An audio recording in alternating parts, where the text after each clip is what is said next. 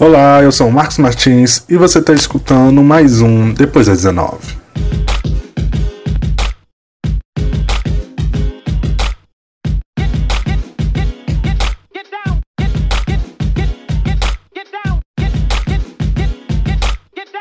Olá, minha gente, estamos começando mais um Depois das 19 e no episódio de hoje a gente vai falar um pouco sobre a organização Dandara Guzmão. E para falar sobre a organização, a gente trouxe um convidado que faz parte da organização para falar sobre ela. David, por favor, se apresente para nós. Olá, pessoal. Sou David Gonçalves, Salvador, Bahia. Estudo teatro, direção teatral na Universidade Federal da Bahia, na Escola de Teatro da Universidade Federal da Bahia, onde é um espaço, é a única universidade federal, né? Uma das únicas federais que existe na Bahia. E é isso. E a gente iniciou um processo da organização do Andara Guzmão, nesse espaço que a gente compreende que seja racista e tem 63 anos de idade, né? Então, David, justamente para falar sobre a organização, acho que seria legal para os nossos ouvintes saber um pouco da história do, da organização da Andara Guzmão, Eu gostaria que você falasse um pouquinho, né, lá desde o Mário Guzmão, para os ouvintes se familiarizarem com a história, toda a, a, luta negra dentro da escola de teatro. Então, é, quando a gente iniciou a, a luta contra o racismo na escola de teatro, é, um, uns de nós ficamos com a incumbência de compreender que existia uma história muito antes da gente, né? Algumas pessoas, quando iniciam a luta, elas apenas olham para frente, mas existe, esquece que existe um passado, que outras pessoas tiveram a mesma visão que a gente tem no presente. E aí, o que a gente fez foi exatamente isso, né? A luta não estava começando ali naquela hora com a gente, ela começava bem antes, né? Uhum. Só que algumas pessoas que passaram antes da gente na escola de teatro, elas simplesmente sabiam disso, mas não queriam assumir a luta, né? Porque assumir luta não é fácil, você perde uma série de coisas, você sacrifica o seu curso, você perde o, o ser bem quisto no meio de, de seus colegas, no meio de professores que estão muito tranquilos com aquele espaço racista. E a nossa uhum. ideia era fazer com que a luta ela não tivesse esse engajamento. O engajamento com puxa-saquismo, o engajamento com, com lobbies, o engajamento com professores que têm o histórico de racismo velado, escancarado. A nossa ideia era reconhecer todas as lutas que viam antes, mas agora colocar o pé na porta. Porque não adianta mais fazer tese de mestrado, não adianta fazer mais espetáculos de teatro, não adianta apenas fazer lutas em que fique no meio teórico, mas não vá para o meio prático. Sim. Então a gente fez isso durante um tempo, né? E lembramos muito da, do, do Mário Guzmão, que foi o primeiro estudante, né? Da Escola de Teatro da UFBA. E o Mário Guzmão, ele estudou na, na escola de teatro, porém ele foi invisibilizado e morreu só, sabe? Porque era muito uhum. cordial com, com, com, com os brancos na escola de teatro, de muito diálogo, um, arti um multi-artista, deu, deu várias oficinas no interior da Bahia, porém, quando ele morreu, ele morreu só, né? Quando encontraram drogas na casa de Mário Guzmão, só colocaram Mário Guzmão como o usuário. E o restante dos amigos que ele tinha brancos, nada aconteceu. Então ele morreu justamente no dia. Ele morreu no dia 20 de novembro de 1996, no dia da consciência negra. E morreu só, doente, e a escola de teatro até hoje invisibiliza a imagem de Mário Guzmão. Então a gente pensou nele como um, um dos motes precursores da nossa luta, né? Só que, historicamente, o homem sempre veio na frente de muita coisa. Então, a gente lembrou da imagem e da figura de Dandara. Dandara, uhum. mulher de Zumbi dos Palmares, morreu para não servir ao, ao regime colonialista, né? Sim. E aí ela retirou sua própria vida como uma forma de resistência. Não é fácil tirar a própria vida, não é? Então ela tirou como uma resposta e aí a gente então tem essa imagem da mulher antes e o homem depois. É uma forma de tentar reparar esses processos históricos, né? Então, por isso que o nome da organização é Dandara Guzmão, pensando nos aspectos de que o, o, o, o nosso povo precisa reconhecer os processos de luta, né? E a mulher como comando vital de absolutamente tudo. Sem a mulher, a construção da luta que nós temos hoje em dia não é possível. Então foi assim que a gente nomeou o nome do grupo, né? A gente, quando iniciou logo as nossas lutas, a escola estava num processo de mudança de direção, de direção da escola. Então, o diretor da escola estava fazendo seus debates e como é que vai ficar o curso de, de pós-graduação e a estrutura da escola e PPP e papapá e uma série de, de, de inovações que estava prometendo, né? Mas tudo no campo majoritariamente de quem já vai para pós-graduação, né? Aí uhum. que a gente começou o nosso processo de fazer o debate racial.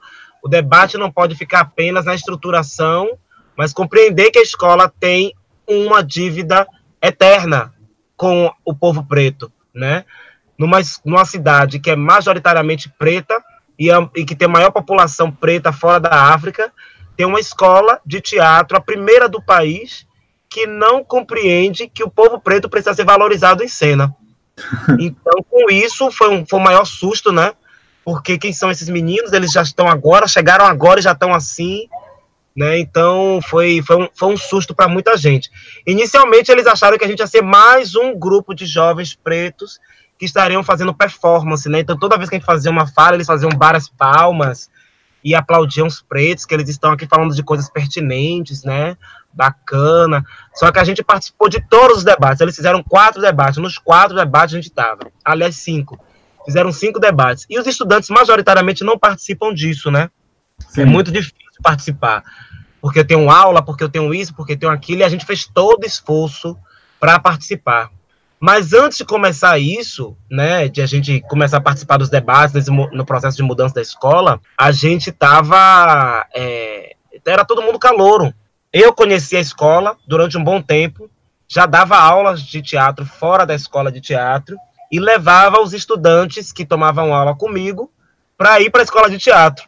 E lá eu começava a fazer um debate político com eles sobre o racismo, sobre como é que faz a elitização da, do fazer teatral. Só que eu falava só com eles, com os estudantes que tomavam curso comigo. Eu não podia fazer nenhuma intervenção na escola de teatro. Até que eu entrei, né? Só que quando eu entrei, eu tracei um plano. Qual era o plano?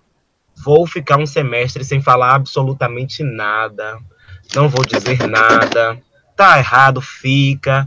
No próximo semestre, né, quando eu já tiver feito amizades e muitas pessoas, papapá, aí sim eu vou começar a fazer a luta.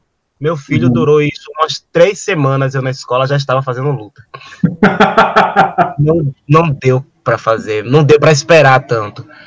Foram três semanas e meia. Na, na, na, na segunda-feira já estava no processo de luta, fazendo reunião, já conhecendo pessoas e calorada é aquela coisa, né? Calorada, eu, eu já tinha uma postura, eu não falava muita coisa, né? Aliás, eu não falava nada, mas as pessoas já não se aproximavam de mim para chamar para calorada, que é aquele exercício do poder, né? De que eu posso mais do que você porque eu sou veterano, e assim sucessivamente. Só que aí, depois do processo de eleição e muitas cobranças que a gente fazia, né? E o diretor, o, o, o atual diretor na época era candidato, ele ficava é, acuado, sem saber o que fazer. Porque era ele, mais um outro e outras mulheres, né? Uhum. Essas, essas duas outras professoras, elas têm um histórico de racismo só que elas são muito democráticas, né? Elas são fora Temer, são fora Cunha, são é Lula livre, é todos os bordões possíveis. Porém, na prática, o povo preto sempre está sendo estagnado, né? Nas cenas, nas salas de aula e assim sucessivamente. Essas duas professoras, inclusive, eu tinha uma admiração muito grande. Até que você conhece quando você está dentro, né? Sim. Que aí você conhece o racismo de perto. Aí você tem que entender que o racismo ele tem faces. Faces que te, que te seduzem e faces que fazem com que você compreenda que branco não está ao seu favor. Ele vai te utilizar até onde ele achar melhor. Quando ele não precisar mais de você, vai lhe descartar como um papel higiênico, porque não vai ter mais utilização. Uhum. Mas aí é, o processo da eleição passou, o professor ele foi eleito, né? E aí ele tinha uma frase que dizia que faria a gestão dele com ardor, com amor, com assim sucessivamente. Eu falo isso até hoje em dia. E aí as máscaras do racismo foi sendo, né, abertas, né?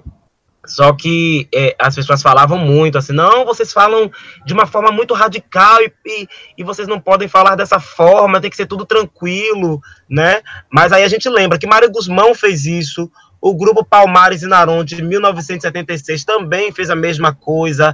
Eles dialogavam, faziam espetáculos, faziam oficinas, né? Logo depois veio o grupo Can, que hacía teatral Abdias Nascimento, que teve Ângelo Flávio, que fazia a junção de estudantes da escola de teatro e pessoas que não eram da escola de teatro, montava espetáculo, propunha debates, e depois também teve o núcleo afro-brasileiro de teatro de Alagoinhas, o NATA, com a Onissagé, né? E nada disso a escola de teatro conseguiu compreender que ali tinha um debate, né? Mas não só isso, tinha Sanara Rocha, tinha Jussara Matias, tinha é, Diego Pereira, e, e, uma série de estudantes que estavam sempre propondo um diálogo através da cena, e a escola de teatro ela nunca deu visibilidade para isso. Todos esses estudantes que eu acabei de fazer, eles terminaram fazendo espetáculos como uma obrigação pedagógica, uma obrigação acadêmica, entende? E eu tenho, uma, eu tenho uma disciplina que se chama tal e tal coisa, eu vou lá e apresento e, coloco o recorte racial. Então as pessoas iam assistir e esse debate era pontuado. Mas não tinha um desdobramento porque a escola de teatro não dava essa abertura, entende? Então, com isso, a gente, em 2016, surgimos, né? E começamos a pontuar essas questões, né? Começamos um debate e logo depois a gente começou a fazer um, um processo de, de criar tentáculos de atuação,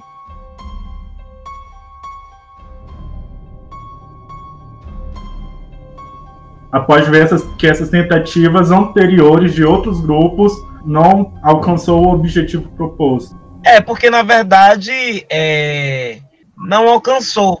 As pessoas sempre gostam de ver pretos em cena, né? Mas a maioria das vezes é a espetacularização do nosso corpo, né? É muito bom ver um preto, uma preta em cena nu, né? Ou um preto, uma preta que faça você se acabar de dar risada. Pô, você é muito talentoso, me acabei de rir com você, porque a gente só serve para isso, né? A gente só serve para dançar, para tocar, mas a gente não serve para ser um advogado, nós não servimos para ser um professor, um desembargador, um chefe de família estruturada. A gente não serve para isso, né? A gente só serve para morrer, para ser um policial corrupto, para ser uma mulher que está disposta a ser estuprada, e uma série de, de, de tensões e misérias que, que, que etiquetam o nosso corpo, né? Então, a gente, quando chegou em 2016, a gente pontuou essas questões, e aí a gente compreendeu que não dava para a gente também entrar no mesmo ciclo de apenas apresentar espetáculos. Na escola de teatro já existia um projeto chamado Ato de Quatro. Esse projeto ele foi criado por dois atores artistas pretos, né? Um de direção e outro de licenciatura, né? Uhum. Berto Filho e Neil Wendel. E eles criaram esse projeto. Só que esse projeto foi bem aceito, né? É, e logo depois ele foi institucionalizado na escola. Hoje esse projeto tem 20 anos. Quando a gente chegou em 2016, no mês de junho, a gente planejou em agosto que os organizadores desse projeto de extensão deixassem a gente apresentar só o mês de novembro uma temática preta, porque o, o, projeto tem mais de 20 anos e nunca colocou essa temática, né? Uhum. E aí eles foram bem taxativos. Não, a gente não quer tema, a gente quer que as pessoas apresentem como elas quiserem, coisa e tal. E aí, para a gente, foi, foi o primeiro baque, assim, porque a gente queria apresentar e eles disseram não e não e não e ficou por isso mesmo. E foi com esse não que a gente botou a cabeça para pensar e criamos o Pretato. Que aí agora vocês negaram para a gente que a gente não apresentasse o mês de novembro. Agora a gente quer o ano todo. Então a gente criou o projeto Pretato para apresentar o ano todo, né? Uhum. Eles apresentam toda segunda-feira e a gente apresenta toda terça-feira, né? Toda terça-feira, 19 horas. E aí a gente começou a fazer o projeto, apresentar, né? E nessa apresentação a gente estava com sete pessoas, oito pessoas.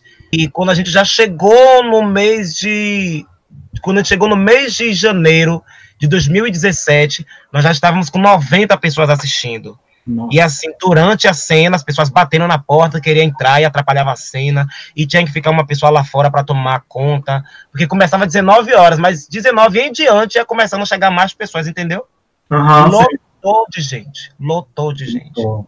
Porque, na verdade, a gente não tinha uma obrigação acadêmica, a nossa obrigação era histórica, entende? Sim. Então, isso incomodou muito a escola, né?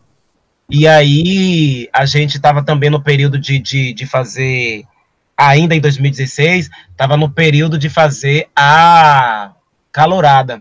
E aí, como a resposta à calorada, a gente criou uma oficina de teatro preto.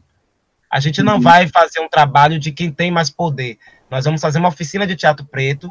Dessa oficina, a gente cria cenas para levar para o pretato, né? Então, Sim. são cenas de 15 minutos, cria-se uma cena no, na oficina, e aí as pessoas apresentam durante um mês lá no, no pretato. Isso se a pessoa tiver experiência ou não tem experiência, apresentava lá no pretato. Porém, a gente criou isso, essas, essas duas iniciativas, mas a gente ainda não achou suficiente, né? Então a gente criou um debate. Depois de todas as vezes que a gente fazia a apresentação do Pretato, a gente ainda fazia um debate.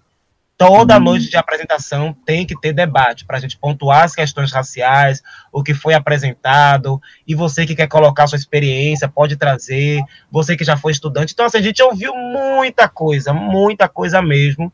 E aí, mesmo assim, com o debate, a gente ainda achou pouco, né? Porque muita gente não participava. Uhum. Aí a gente criou o Afro Clube, apresentação de é, exibição de filmes e videoclipes, né? Hum. E a gente também criar videoclipes. Aí a gente criou o This is America versão UFBA, que Sim. já está disponível, está disponível na, na internet, no, no Facebook, no, no YouTube. A gente lançou esse vídeo, eu cheguei a assistir. Chegou a assistir, que bom, que bom. Esse vídeo foi, foi bem aceito, né? Mas ainda em 2017, né? Porque esse projeto do This America é, é de 2018. Em 2017, no dia 7 de março de 2017, foi o último dia que a gente apresentou o Pretato lá dentro, né? Porque uma pessoa, um argentino, entrou na escola de teatro e queria assistir, né? Hum. A fila que a gente tinha para as pessoas assistirem, assistir a, a, o Pretato, era tão grande que assim, o Pretato começava às 19 horas, mas 17 horas já tinha gente na escola de teatro. Então isso era muito difícil de acontecer nos projetos antes, entendeu? 17 horas já tinha uma fila enorme de pessoas para assistir. Então esse senhor argentino, ele chegou e passou na frente de todo mundo. Hum. E aí as, uhum. as, pessoas deixaram ele passar. Por que deixou ele passar? Porque compreendeu que era um senhor de idade. E a gente tinha uma fila mesmo de, de, de, de prioridade. Ah, aí ele passou na frente de todo mundo e entrou, né? Aí as pessoas foram entrando concomitantemente. Só que esse homem queria não só o lugar dele, mas também queria o lugar do filho dele, né? Duas pessoas brancas. Então, a gente tinha um lugar específico para a criança, né? Para que a criança sentasse, que criança com criança dá para sentar junto, né? Mas uhum. o lugar, como era pequeno, a gente adaptou. Enfim, no frigir dos ovos, esse homem criou uma grande confusão. E aí ele começou a xingar a gente, terminou saindo do teatro, que não queria mais assistir. E a gente disse, tudo bem, pode ir embora. Só que ele não se contentou em só ir embora. Ele saiu, xingou a gente. Todo mundo já estava achando que aquilo já era cena, né? Uhum. Já era cena do teatro acontecendo, não era nada disso. Era realmente uhum. um problema grave que estava acontecendo ali. Uhum. E aí ele pegou, foi embora, ok. Só que nisso que ele foi embora, ele conseguiu o acolhimento da escola de teatro. Caramba! Ele, ele, ele, porque a escola de teatro não assistia, mas no outro dia estava sempre pronto para fofoca. A escola de teatro levou ele na sala, deu o telefone a ele, proporcionou, disponibilizou o telefone, a linha telefônica. Ele ligou para a polícia, colocando que ele sofreu racismo reverso. Cara, ai, aí, ele, e aí ele, nesse processo de ele ter sofrido racismo reverso, ele se sentiu muito constrangido, porque ele tinha que ter um lugar para ele e para o filho dele. E ele não teve. Pronto e foi, uma coisa que aconteceu. Só que enquanto ele estava fazendo isso, o pretado estava acontecendo. Estava acontecendo tranquilamente, todo mundo emocionado, porque a casa estava lotada, todo mundo assistindo, né? E a gente sem saber de nada que estava acontecendo lá fora. Enquanto isso, a polícia militar estava lá fora, esperando a gente para fazer alguma coisa, né? Porque a polícia militar não podia adentrar o espaço, porque existe uma lei na Universidade Federal da Bahia que a que a, que a polícia militar não pode entrar. Isso porque aconteceu um, o, o, em 2001 aconteceu, em 16 de maio de 2001, é, a CM fraudou, né, a tela de votação, né? Uhum, o painel. Aí, o painel, isso. E aí a polícia militar entrou na UFB, fez o escarcel. E aí baixou uma lei que a polícia não pode entrar. Em tese ela não entra, mas na prática é outra coisa. Aí o que acontece com isso? A polícia não entrou e a gente só foi descobrir que a polícia estava lá uma semana e meia depois. Porque ninguém disse nada pra gente, né? Juntando com isso, no outro dia, a gente juntou uma outra coisa que a gente fez, né? Além de a gente ter feito a exibição, ter feito oficina de teatro, fazer o pretato, a gente ainda achou pouco fazer essas coisas. Porque a escola de teatro tem projetos de extensão que vangloria o racismo, veladamente. Então, todas as vezes que a escola de teatro estava fazendo espetáculos, que a maioria de pessoas no elenco era branca e a minoria de pessoas eram pretas, a gente fazia um manifesto. Então, esses manifestos também incomodaram muito essas pessoas. Então, a gente pegou e fez o manifesto.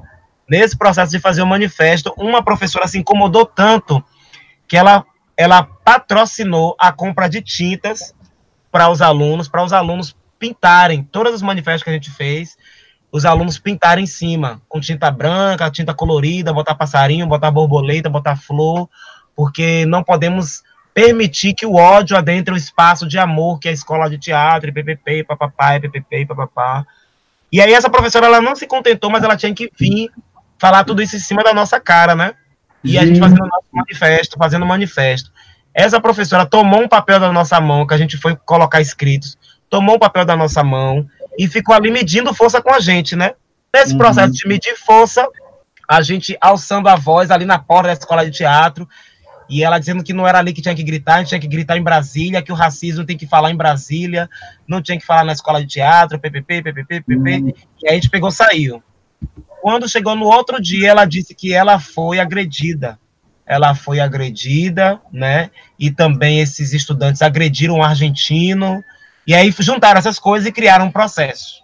E aí esse processo ele de 2017 ele, ele terminou agora em 2019 ficou dois anos e meio.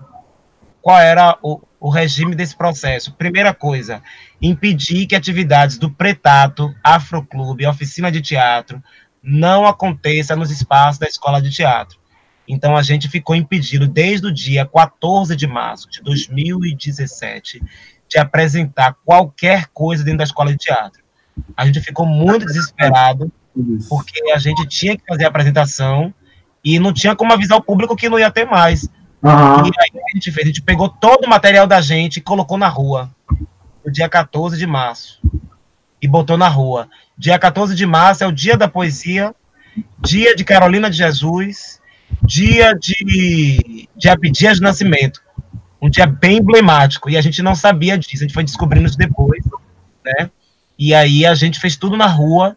E aquelas 90 pessoas que estavam, queriam assistir a gente lá dentro, tomou um susto porque ia assistir a gente na rua. Foi um choque enorme. Nesse dia, a polícia cercou o espaço, vários camburões lá rodeando. A gente desesperado, teve, teve companheiros que abandonaram o processo, que ficaram com medo, né? Uhum, sim. Porque acharam que não deveria radicalizar tanto e apresentar na rua, já que eles disseram que não, a gente tinha que aceitar, ppp, aquele processo de luta que você tem que ter paciência, né? Uhum. E, Marcos, a gente teve que seguir, né? E hoje o Pretado está apresentando na rua por esse processo de resistência.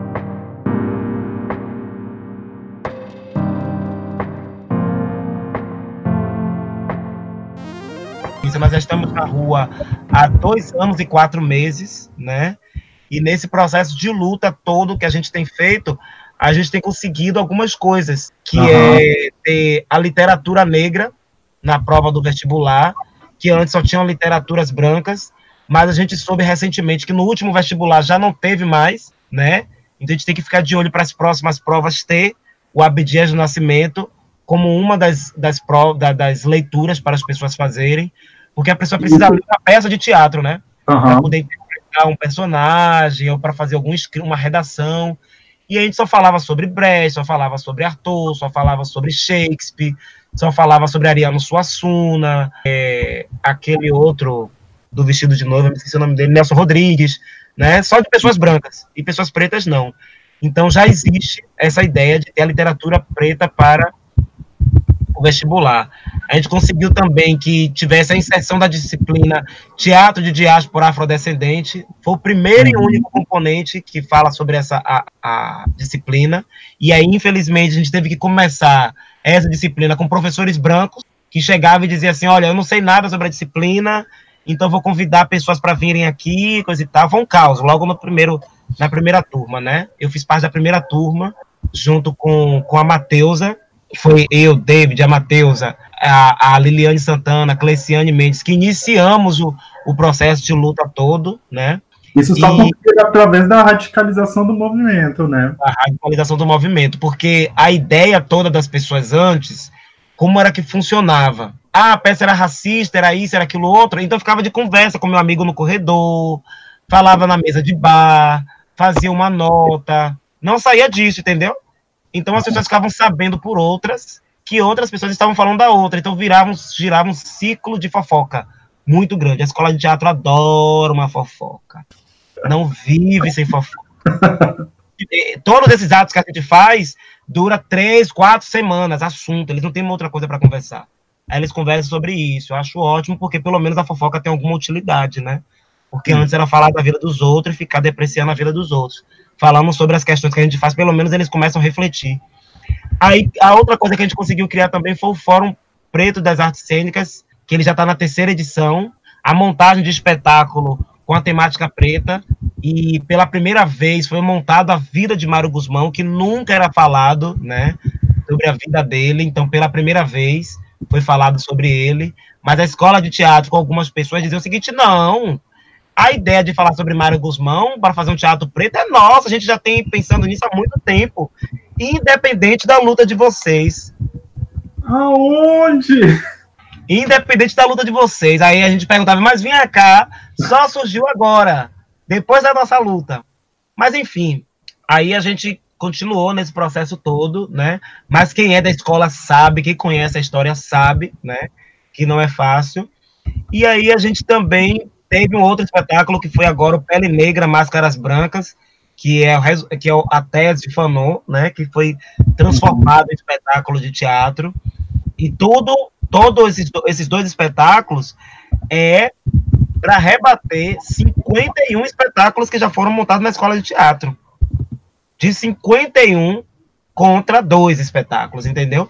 Então aí você vê uma disparidade de, de coisas. E também conseguimos, né, a contratação de professores pretos através de concurso público, né? Então, uhum. com essas coisas, a gente foi percebendo que foi fomentando na escola de teatro uma nova era, né? Uma nova era de debates, de, de, de mudanças de, de comportamento. Pessoas foram compreendendo que realmente a sua prática era racista, que por mais que você ache natural, não era natural. Só que aí é, a gente percebeu que mesmo com essas lutas, mesmo com os manifestos, mesmo com todas essas coisas, o, o racismo ainda continuava. Porque tudo que a gente fazia não afetava diretamente a cerne do processo. Uhum. Então a gente teve um espetáculo com grande é, disparidade de público, e aí, quando a gente menos espera, o professor trouxe um outro espetáculo com baseado nos textos de Jorge Andrade, né? E o, o texto se chama Tetas da Loba. E nesse Tetas da Loba é, foi uma provocação muito mais ferrenha do que todas as, as peças de espetáculo. O racismo ficou mais escancarado. A depreciação da mulher preta aumentou mais ainda. A, a animalização do homem preto, a bestialização, sabe? Cada vez mais foi, foi se, se fortalecendo. O preto, ele não podia ser doutor, não podia ser advogado, ele não podia ser absolutamente nada. Era a pessoa que não tinha educação, que era preso, né? E aí eles colocavam, não, isso é a dramaturgia. Ah, nós não somos racistas, é a dramaturgia que é assim. Vocês são ignorantes, vocês não fazem teatro, vocês isso, vocês aquilo, ppp, ppp. Colocaram uma série de, de, de questões, né? E aí a gente começou a, a retomar o nosso trabalho, que é de fazer a temporada Mal com X, que é um dos nossos eixos de trabalho. Como eu tinha dito antes, né? a gente colocou quatro frentes de trabalho: a oficina de teatro preto, o pretato, a exibição de filmes e o manifesto. O manifesto é um dos nossos eixos de atuação. E nesse eixo de atuação, a gente tem um sub-eixo que é a temporada Malcolm X. A temporada Malcolm X é quando a gente radicaliza aquilo que a gente já está fazendo, entendeu? Sim. Então a gente não podia mais fazer manifesto é, no foyer antes de entrar no espetáculo. A gente não podia fazer manifesto só na internet. A gente tinha que atingir a cerne do processo. Então a gente fez manifesto no foyer, não ligaram. A gente fez manifesto fora do foyer, mas bem antes disso, a gente buscou conversar com o reitor, mandou para a ouvidoria geral da UFBA e ninguém deu um retorno para a gente.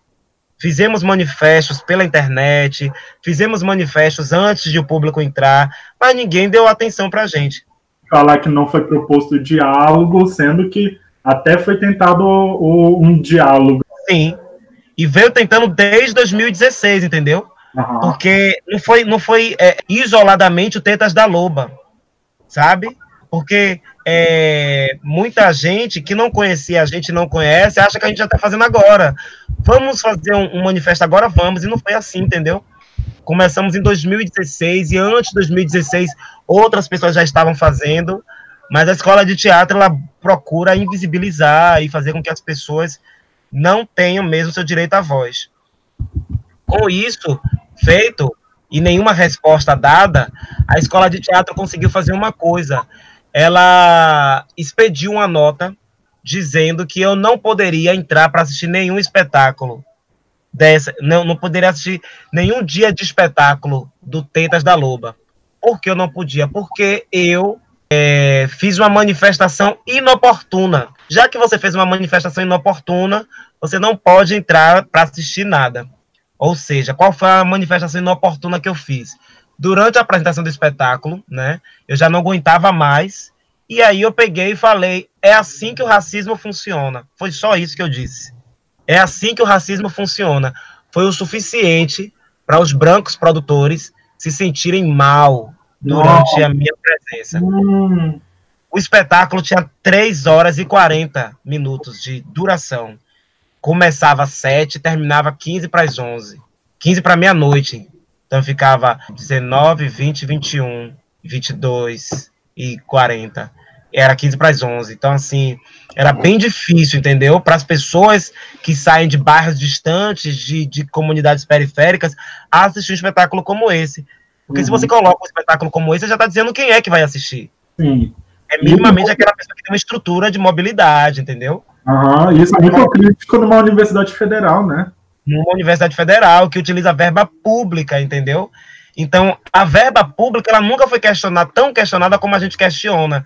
Sim, as pessoas questionavam sim, mas é tudo aquilo na nota, no Facebook, por e-mail, por papapá, mas ninguém chegava mesmo para dizer para o público que está assistindo que aquilo ali tem verba pública e está errado. E aí, como ele colocou uma nota dizendo que eu não podia entrar para assistir nenhum espetáculo, não podia assistir esse espetáculo especificamente, então a gente tomou a, a medida, né, de radicalizar a luta. Então a gente deveria interromper o espetáculo. A gente deveria interromper o espetáculo, deixar o público presente, assistir até um certo momento, né? E aí a gente interrompeu o espetáculo.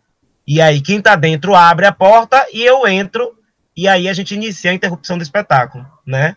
A gente vai lançar esse vídeo que mostra algumas coisas que aconteceram lá dentro Muita gente diz que a gente agrediu, que a gente fez, a gente aconteceu, mas um dos nossos princípios de luta é registrar absolutamente tudo que a gente faz.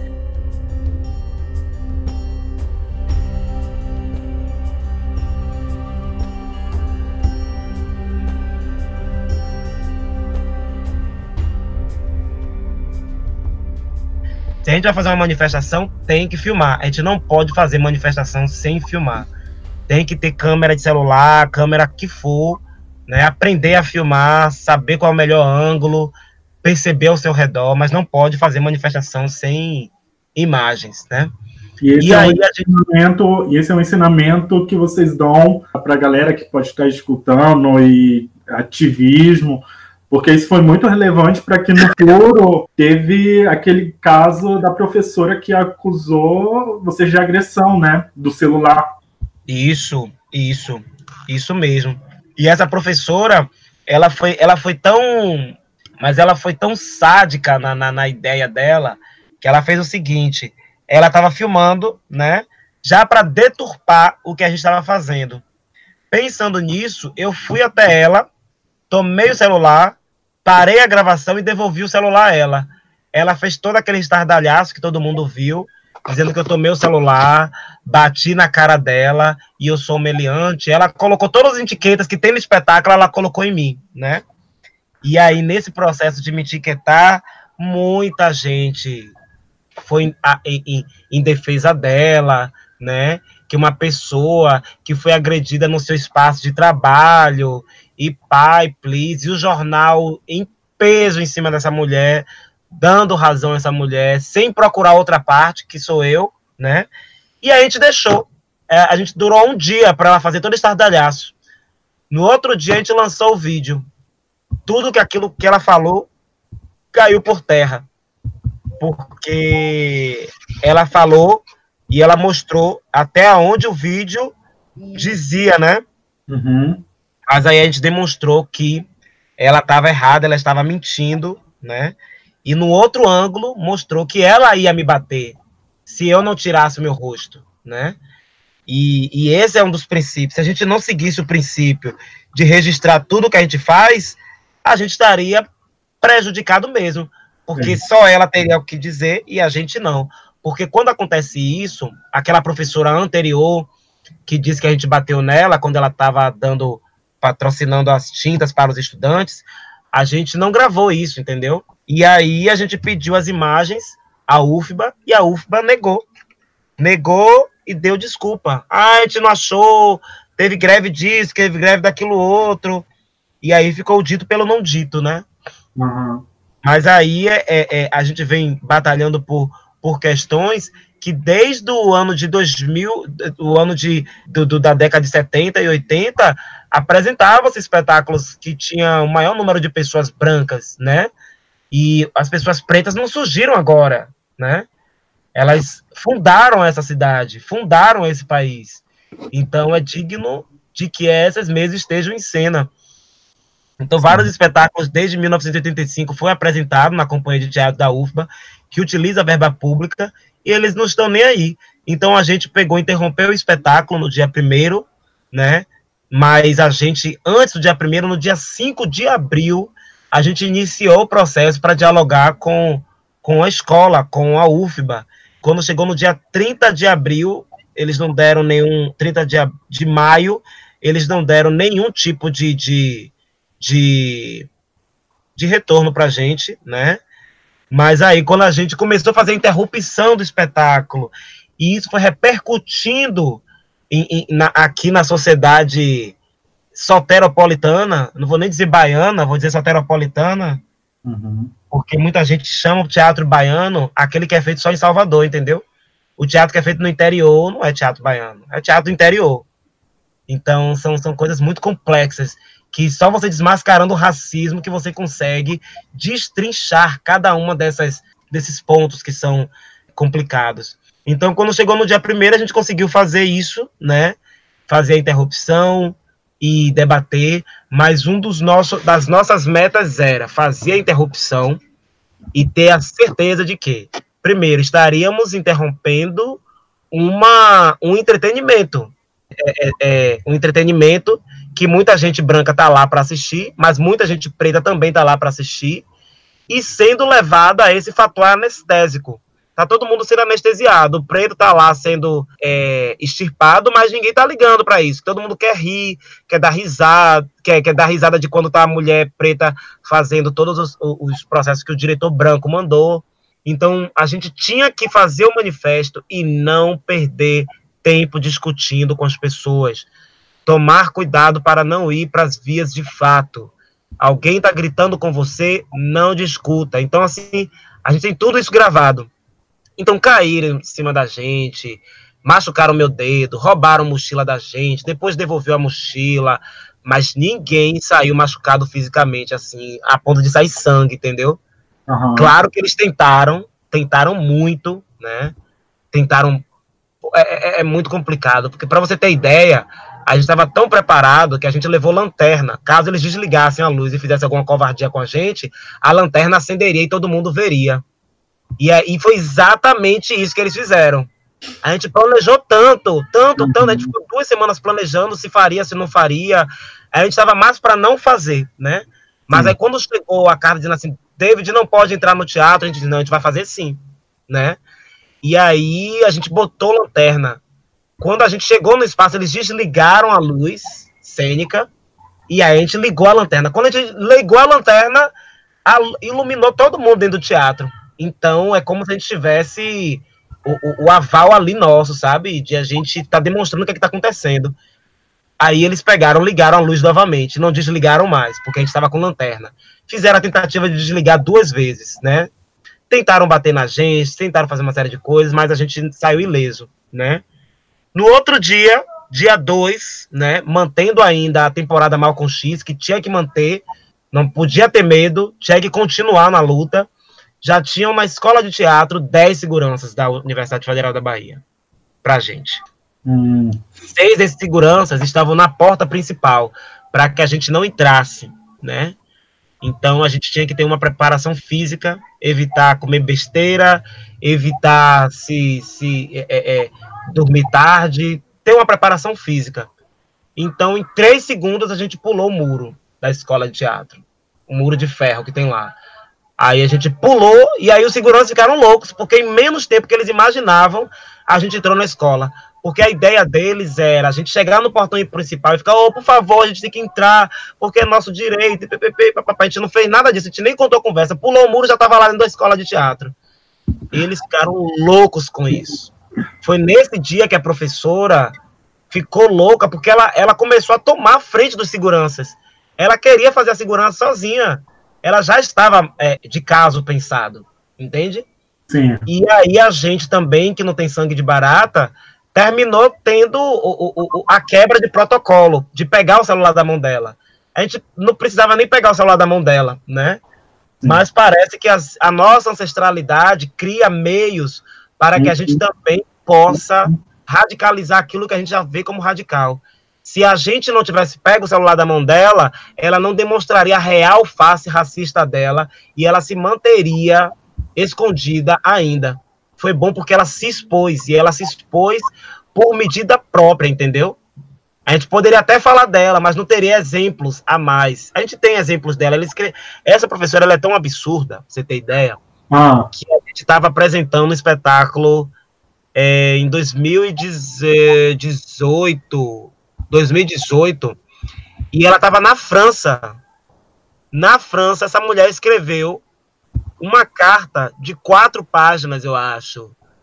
Quatro, foi muito, foi muitas páginas. Ela escreveu uma carta rechaçando todo o trabalho, sem estar aqui, viu? Sem estar aqui no Brasil, sem Caralho. Rechaçando. Depois eu envio para você essa carta para você dar uma olhada. Como mande, ela é tão...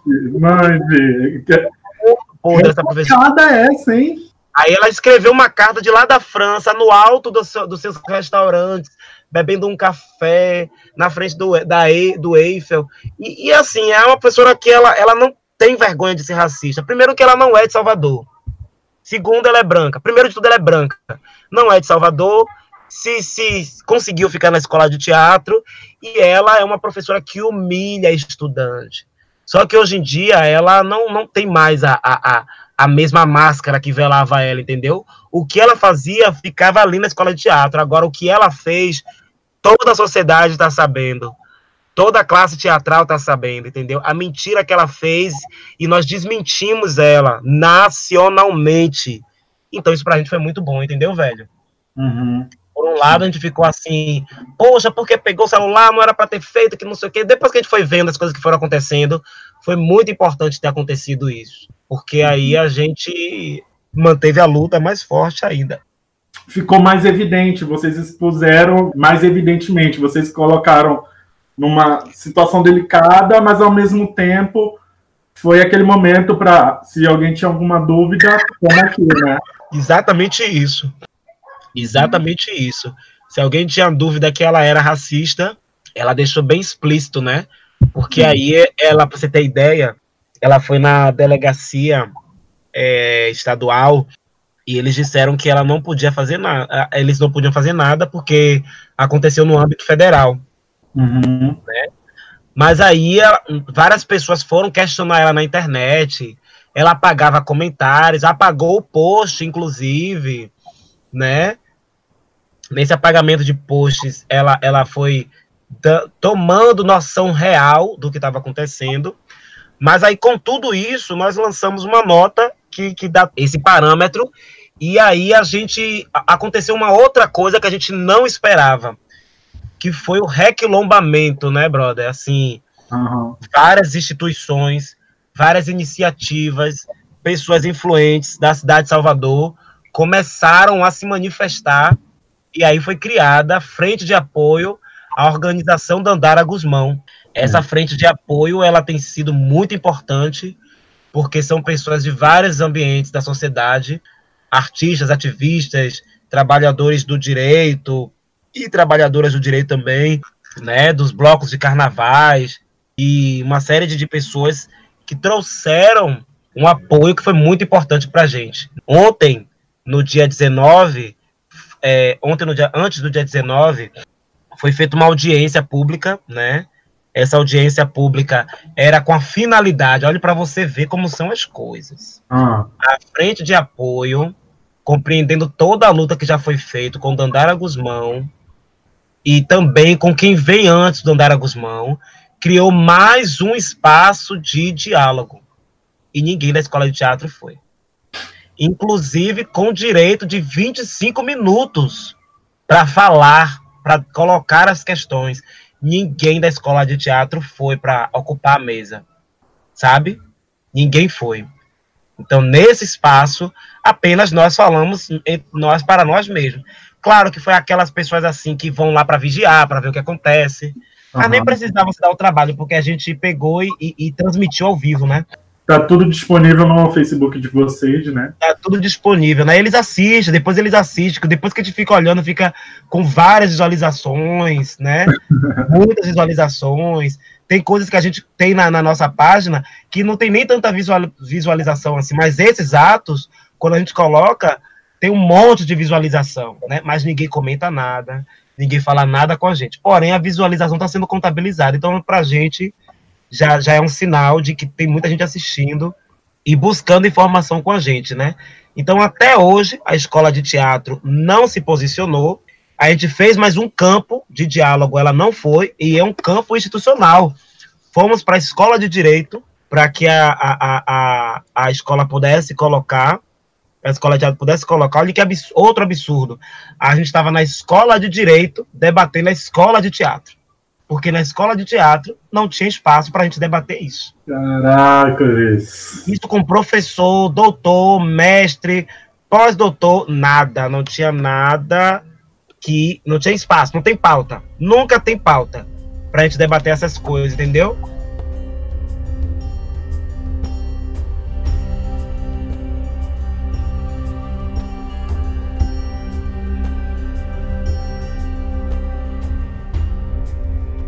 Para debater a pauta preta tem que ser de uma forma espetacularizada. Não pode ser de uma forma de, de, não pode ser de formação, de, de debate mesmo crucial para aquele momento.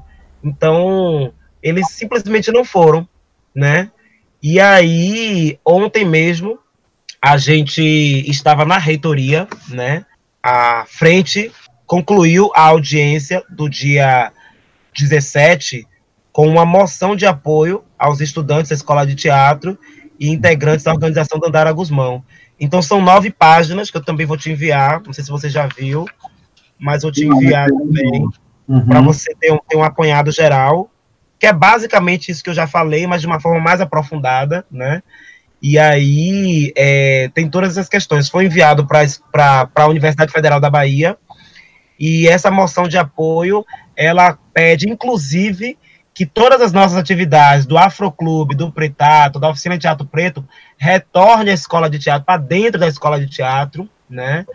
E que qualquer processo é, administrativo contra os estudantes envolvidos seja extinto e outras reivindicações que falam sobre a criação de linhas de pesquisa, abertura de concurso público, atenção intensiva política para as cotas raciais, a obrigatoriedade do currículo, essas coisas assim foram, foram citadas na carta, né, na moção de apoio como demanda para que a universidade se posicionasse. A ideia era se encontrar com o reitor, mas você sabe como é a coisa.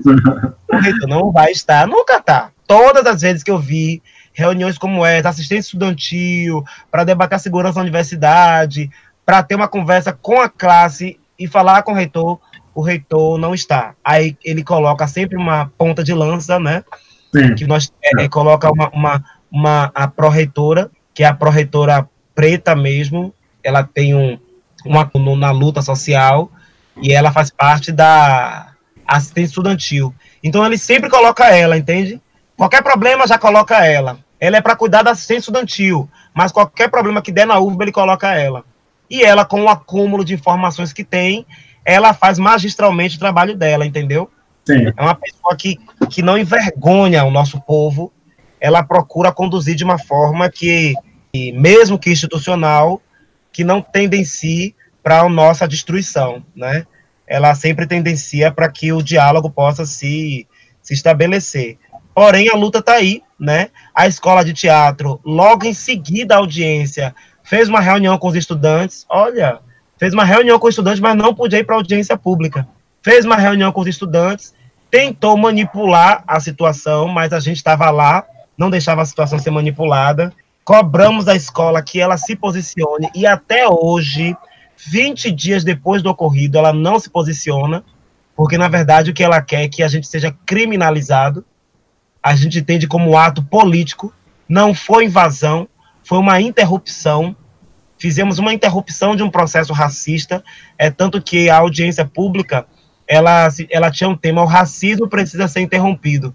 Porque se o racismo da escola de teatro não é interrompido, fica muito difícil que as outras escolas também compreendam que essa interrupção precisa acontecer.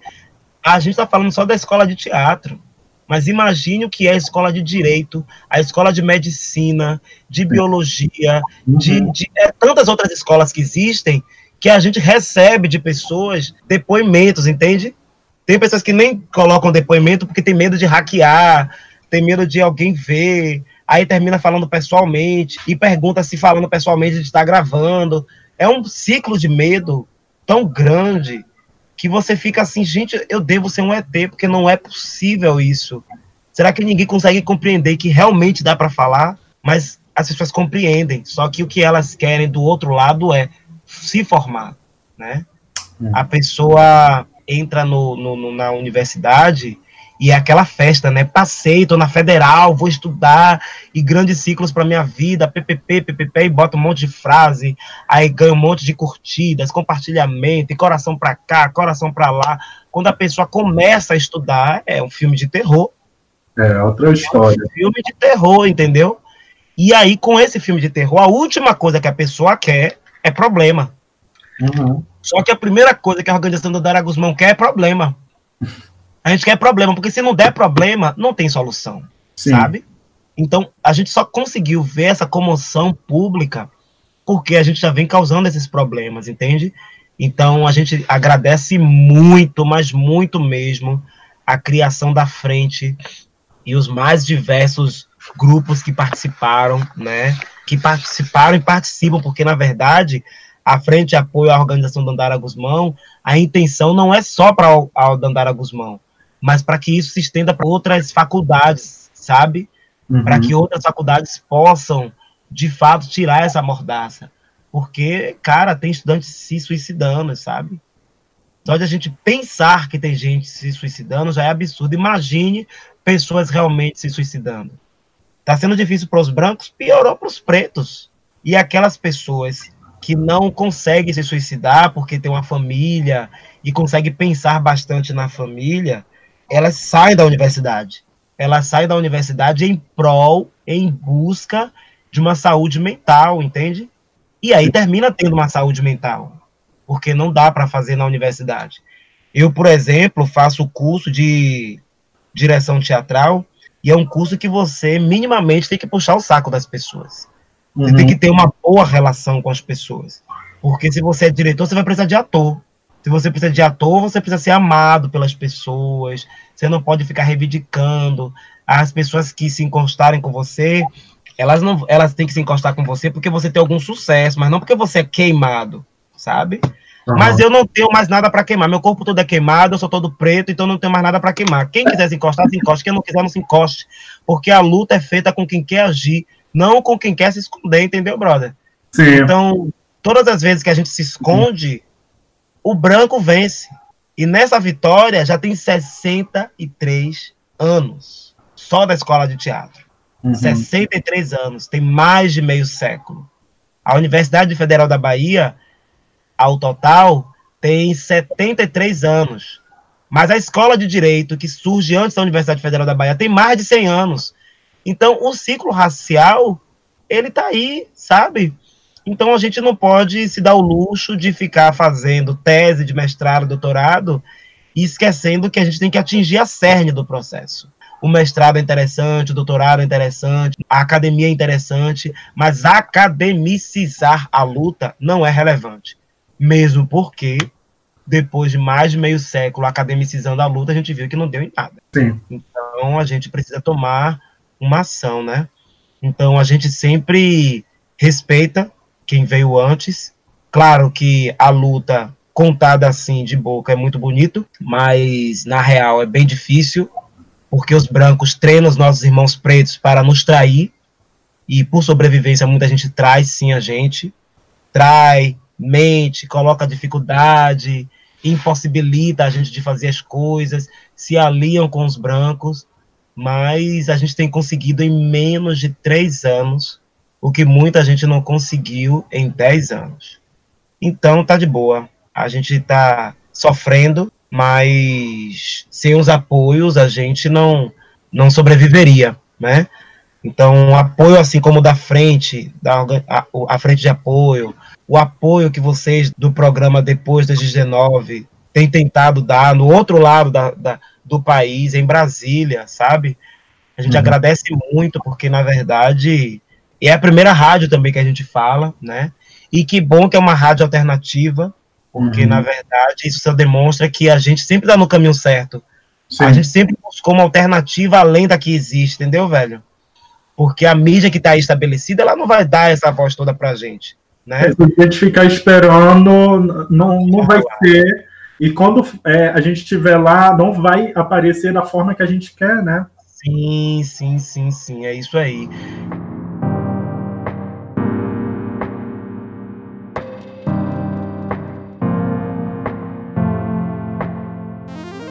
E, e, e aí, brother, é, a gente consegue perceber que muita gente assim, tem algumas pessoas, aí já indo para o campo mais geral, as pessoas dizem assim: ah, antigamente não tinha esse negócio de politicamente correto, podia se fazer piada, que não sei o quê, que papapá, hoje em dia não pode, né, ficar com essa coisa chata. Não, brother, nunca pôde, nunca pôde fazer piada nenhuma. A questão é que a gente não tinha o espaço que a internet nos proporciona. Acontece que hoje, se você falar uma coisa na televisão, cinco minutos depois, já está tendo uma pessoa só, com milhares de curtidas que ela fez, uma postagem falando, entendeu? Antes não dava para fazer isso. Se uma pessoa enviasse uma carta, a televisão não ia dar visibilidade àquilo. Então, cada um fazia o que queria, né? Uhum. Então, se nós temos hoje a pessoa como Mussum, Mussum, que foi uma pessoa muito importante para a cultura brasileira. A gente só enxerga Mussum como beberrão, a gente só enxerga ele como isso, mas foi um sambista, foi um ator muito importante, e a gente sabe muito pouco sobre Mussum, né? Hoje até tem bebida alcoólica com, com estampado com rosto de Mussum, porque é essa imagem que tem, sabe? E, e tantas outras pessoas que, que estão aí vivas, outras que criaram uma série de coisas, então a internet ela proporciona esse caminho. Claro que a internet também é, é, espalha uma série de, de, de problemas, Sim. mas em contrapartida a isso, se você se dedicar e se outras e se nós pretos e pretos nos dedicarmos, tem como combater, né? Porque é assim que as pessoas estão conhecendo a gente, não é através de carta, é através da internet, que é uma ferramenta poderosíssima. A professora mentiu de um lado, a gente desmentiu do outro. Agora imagine se só ela tivesse o poder da internet. A gente estava preso hoje, entendeu? Porque a ideia não é só dizer que a gente é, é meliante, que a gente é agressor, que é... não. A ideia é nos colocar na cadeia, é nos encarcerar, sabe? Que todo o nosso povo esteja preso. A nossa presença dentro de uma universidade pública, gratuita e federal é, é para os brancos uma, uma afronta. Ver um preto falando é muito afronta. E aí, os nossos irmãos pretos, que são seguranças, eles terminam bebendo desse fruto, né? Se eles vão fazer a segurança, eles agem como se fossem milicianos, entende? Sim. Então, nesse processo de ser como miliciano, eles caem para cima da gente. Então, a gente tem que se munir de informação e, nos nossos discursos, tentar um diálogo com as seguranças. A gente fez isso no dia do nosso ato. Nós fizemos um ato no dia que a professora disse que bateu nela. Pra você ter ideia, na hora do ato, ela, ela não, não, fez nada. Ela ficou lá, ela pegou o celular, ia me bater, voltou a ligar o celular de novo e continuou filmando. Filmando a gente. Depois que o dia passou, ela tomou essa ideia de dizer que bateu nela, entendeu? Mas nessa noite mesmo do ato, nós ficamos três horas e meia só falando. Sem parar. Um falava, o outro esperava. A gente ficou três horas e meia, três horas e quarenta, que é o tempo do espetáculo a gente ficou falando sem parar lá, lá fora. A gente já não entrou mais no teatro, né? Mas ficamos o tempo todo falando sem parar. Aí, velho, nossa voz foi para as cucuia, né? Porque era falando alto, falando para quem tava ali, quem não tava. Tinha gente que fez questão de sentar para nos assistir, falando, né? E, e pessoas provocando a gente também. Tudo isso está lá na live também, está disponível lá na nossa página, no perfil do Facebook, né? E é isso, Marcos, é, é, minimamente é isso. A nossa luta não tem sido fácil. A gente sabe que pode servir, talvez, de inspiração para alguém, né? A gente não esconde que é difícil, que é um sacrifício, que a gente tem que se abdicar, a gente tem que preparar o nosso corpo, embora muitos de nós tenhamos dificuldades para isso que a gente é, tem como combater algumas práticas do preconceito e discriminação, que é isso que a gente faz, porque a gente compreende que combater o racismo é difícil, é quase impossível, mas a discriminação e preconceito tem como a gente fazer sim uma luta, né? Porque o racismo é um sistema que a gente não consegue dominar, né? Mas a discriminação e o preconceito a gente consegue fazer uma luta árdua em cima. Então é isso que a gente tem feito e temos conseguido. Os brancos estão pavorosos, né? Fizeram uma postagem recentemente que eu não consegui ver direito ainda, mas as companheiras e os companheiros do, do grupo já disseram que viram, né? E eles estão dizendo assim: ah, já tem quase 20 dias e esses criminosos estão aí, então a ideia é nos criminalizar mesmo. É fazer com que a gente tenha uma etiqueta de criminoso e que seja expulso da universidade, que esteja atrás das grades, porque senão não vai servir. E é importante aí o, esse aquilombalamento, né, que você até mencionou, da gente se fortalecer. Acho que esse programa vai ficar com, com várias pontuações que você colocou, até a história do próprio grupo, para as pessoas, pessoas escutarem e servirem de ensinamento vai ser muito para isso, assim, a história do, do próprio da própria organização já é um ensinamento para muitos de nós. Sim. E aí algumas pessoas falavam assim, mas vinha cá, logo no início, né? Algumas pessoas, mas vinha cá. Por que vocês colocam esse nome organização? Esse nome é muito pesado. É muito pesado vocês falarem organização, Dantara, Guzmão, tem muito ão, ão, ão, ão. É melhor tirar esse negócio. E aí a gente teve um árduo trabalho, e ainda tem até hoje, que algumas pessoas chamam a gente de grupo, coletivo, mas não chama de organização. É, a, a, a, gente entende a palavra organização como peso de luta, né? Uhum. Porque você se organizar para lutar não é fácil, velho. É muito difícil. Então a gente se organiza muito. Para você ter noção, hoje é feriado, né? Eu não sei do que, mas eu sei que hoje é feriado. É, tem alguma coisa a ver com São João, enfim, não sei o que é direito. É, nesse período junino. Ah, Corpus Christi.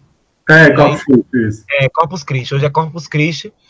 E aí, nesse período, a gente está trabalhando, porque amanhã a gente ainda tem apresentação teatral para fazer, entendeu? A UFBA está em recesso, mas a, o nosso trabalho não para, porque a gente ainda tem que apresentar teatro, e a, a partir de amanhã que a gente entra em recesso. Mas no dia 5 a gente já volta.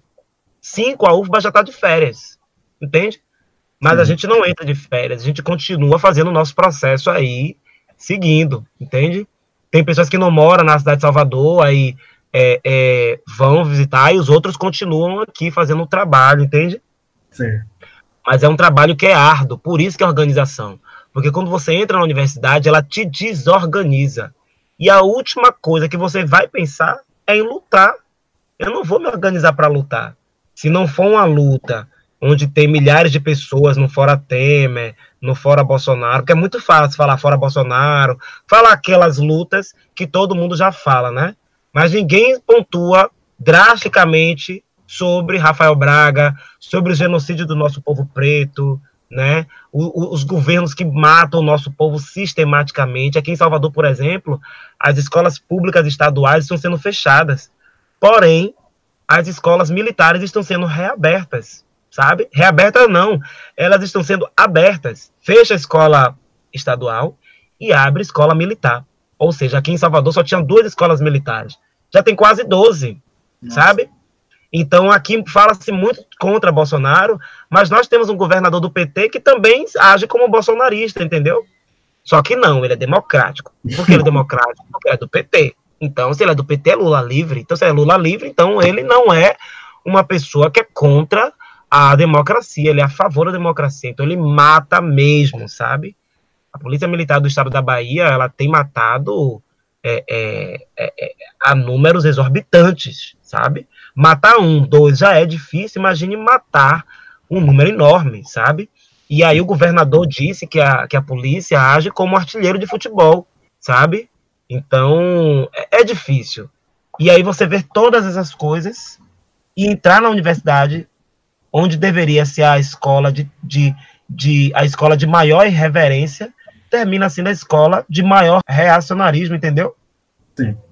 Então não tem como a, a, a, é, manter isso. Então é, a gente entrou na escola de teatro para que a luta pudesse acontecer e, acima de tudo, manter viva a luta do povo preto, tendo Malcolm X como, como referência, as mulheres pretas como referência, Zeferina, Dandara, as nossas mães, as nossas avós, nossas tias, sabe, como referência de luta para nos criar, mas não pode ficar na conversa bonita, não. Tem que erguer os punhos e começar a lutar. Muita gente vai te odiar, e se te odiar, tá no caminho certo. Porque se todo mundo te amar, e quando você tá lutando, tem alguma coisa errada. Uhum. Tem que lutar e alguém te odiar. Por que vai te odiar? Porque você tá mexendo.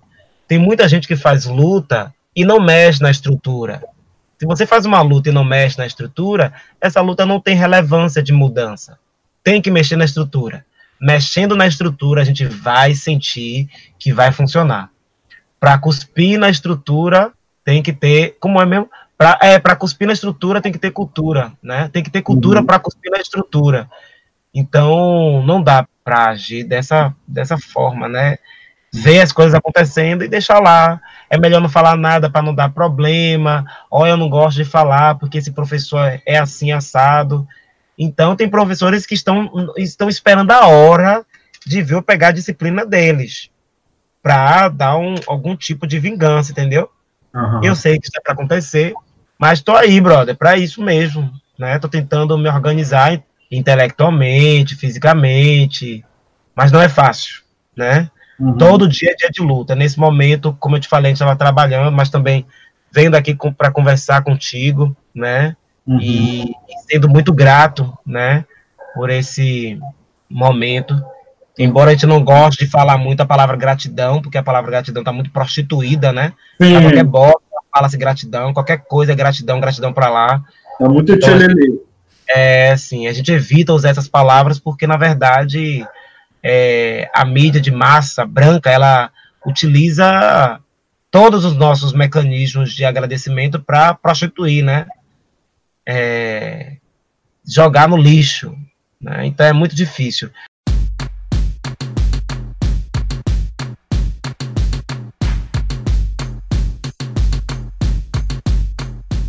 Mas a gente agradece muito o espaço, Marcos, por você ter se dedicado, ter esperado a gente, né? E, e, e a gente ter conseguido fazer esse diálogo.